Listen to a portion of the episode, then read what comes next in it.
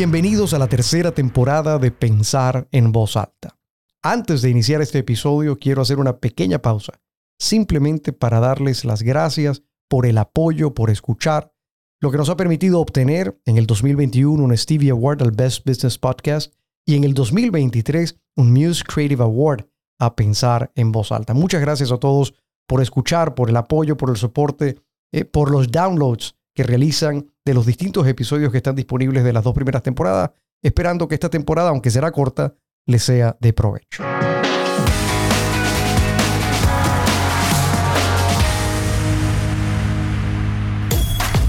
Desde los estudios de Spacecast en Santo Domingo, esto es Pensar en voz alta.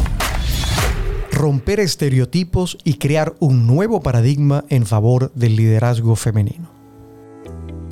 Hace poco me invitaron a moderar un panel para conversar con tres extraordinarias profesionales sobre el rol e impacto de la mujer en los procesos de transformación empresarial.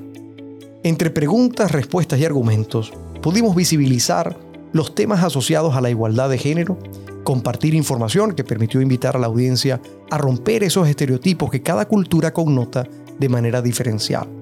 Y abogar, por supuesto, por la promoción de oportunidades para que aquellas mujeres que decidan hacer carrera en las organizaciones y quienes deben ser valoradas por su competencia y desempeño, procuren así alcanzar una verdadera igualdad entre hombres y mujeres en el ámbito laboral. La conversación que tuvimos se quedó conmigo más allá del evento pues me hizo reflexionar sobre cómo las personas visualizamos el tema, evidentemente, dependiendo de nuestra perspectiva y desde nuestra experiencia personal. Yo, por ejemplo, nací y crecí en un ambiente donde el ánimo de superación y el ahora llamado liderazgo femenino, representado en mi madre, fue parte siempre de mi cotidianidad.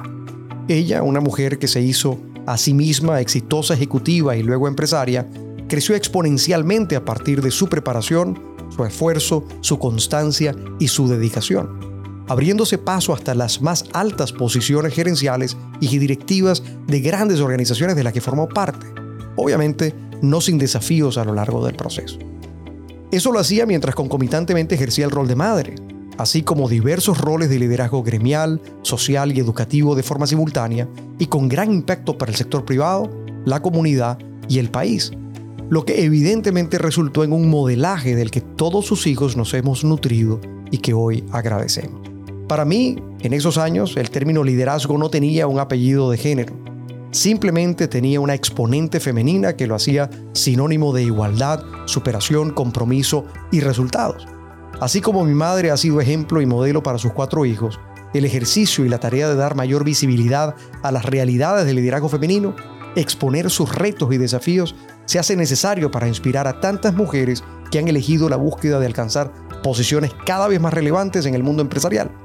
Eso tendrá, sin duda, un impacto transformador, no solo para las organizaciones en las que se desempeñan, sino para la sociedad en general. El liderazgo femenino ha enfrentado y continúa enfrentando retos y barreras estructurales de mayor o menor complejidad, dependiendo de su entorno cultural. Las desigualdades de género aún limitan en muchos casos el acceso a posiciones de liderazgo, amplían la brecha salarial, promueven el sesgo de género en la contratación y la promoción de nuevas y relevantes posiciones y contribuyen a generar estereotipos que terminan por llevar a la discriminación. Y en este sentido, la invitación es a que todos seamos partícipes activos en la tarea de romperlos, pues los mismos tienden a generar una subestimación de las habilidades de la mujer y sus logros, que terminan por supuesto por anclar sus posibilidades de progreso.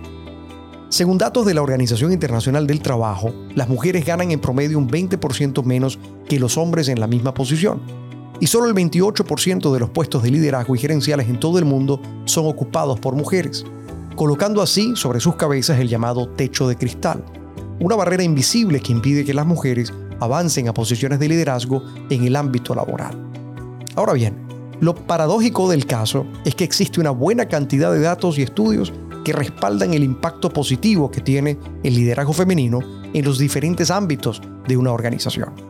Por ejemplo, según un estudio de Peterson Institute for International Economics, las empresas con al menos un 30% de mujeres en posiciones de liderazgo tienen un rendimiento financiero significativamente mejor que las empresas con menos mujeres líderes. cosa que reafirma un estudio de McKinsey que indica que las empresas con una mayor diversidad de género tienen un 21% más de posibilidades de obtener mejores resultados financieros. Por su parte, un estudio del Journal of Business and Psychology indica que las mujeres líderes tienden a tomar decisiones más inclusivas y a considerar una gama más amplia de perspectivas y soluciones a los problemas, resultando consistente con un estudio de Harvard Business Review que encontró que las mujeres líderes son más efectivas en la colaboración y la construcción de relaciones de trabajo. Así como estos, otros tantos estudios de la Universidad de Columbia y Boston Consulting Group indican cómo los equipos de trabajo con la mayor diversidad de género favorecen a la generación de nuevas ideas en favor de la innovación. Mientras que Great Place to Work concluye que las empresas se benefician de un ambiente laboral más inclusivo y una mayor satisfacción de los empleados a partir del liderazgo femenino. Si bien hay razones económicas y organizacionales por las cuales se puede decir que es buen negocio incorporar a la mujer al liderazgo empresarial, hay una razón de fondo que pesa en su contra con mucha fuerza y tiene que ver con los valores y prejuicios con los que muchos crecen,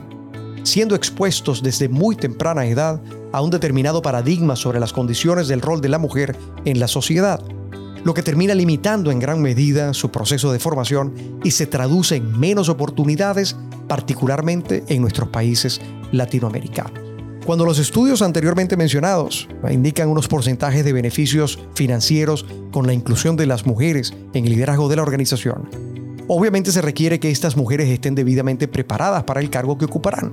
Y allí el problema entonces se extiende un poco más porque lamentablemente las restricciones y barreras para la mujer no solo están en el trabajo, sino muchas veces también en el acceso a la preparación necesaria y suficiente para construir sus propias oportunidades. Solo la educación podrá servir como herramienta eficaz para promover un cambio de paradigma que, sobre un marco de valores bien definidos, aseguren un proceso cultural donde florezcan las convicciones que permitan generar la igualdad de condiciones y oportunidades para todos. En la organización de la que formo parte, en Pisolante, el 70% de nuestro personal es femenino. Y en la gestión de nuestros portafolios de negocio, sus gestores, que al mismo tiempo son miembros nuestro Comité Estratégico de Negocios son al día de hoy 75% mujeres. Desde hace más de 40 años hemos reconocido en la organización el valor que agregan las mujeres en nuestro ámbito y sector de negocios. Y tenemos una política muy clara de apoyo a la diversidad e inclusión. Nos aseguramos de que no se pueda discriminar a nadie por motivos de raza, color, edad, familia o estado civil, bien sea por su origen nacional, su religión, cualquier discapacidad, antecedentes sociales o étnicos bien sea por su género o por su orientación sexual, desde el proceso de reclutamiento y selección hasta las oportunidades reales de crecimiento y asignación de responsabilidades en nuestro trabajo diario. Esto, por supuesto, incluye las compensaciones y los beneficios, las oportunidades de formación y las promociones de cargo. Brindamos, y esta debe ser la tarea de todo empresario, un lugar de trabajo con igualdad de oportunidades a todos nuestros colaboradores, enfocándonos no tanto en el género como en el mérito. Es mucho lo que queda por trabajar y promover en lo que al liderazgo femenino se refiere. Hay que normalizar el rol de la mujer en el mundo empresarial basándonos en la meritocracia y el pragmatismo, diría mi madre. En lo particular, me enorgullece mucho trabajar y contribuir a liderar una organización que entiende, comparte y actúa sobre las premisas de promover, construir y reconocer el liderazgo femenino y más allá de eso, haciéndolo desde una perspectiva de valor al mérito, sin distingo de género, pero conscientes de la realidad de cada uno, asegurándonos siempre de ofrecer igualdad de oportunidades sobre un terreno nivelado de juego donde hombres y mujeres tengan condiciones favorables para competir en buena lid, haciendo así de liderazgo un tema que hable de superación, compromiso y resultados en beneficio de todos. Mi nombre es Tony da Silva y esto fue Pensar en voz alta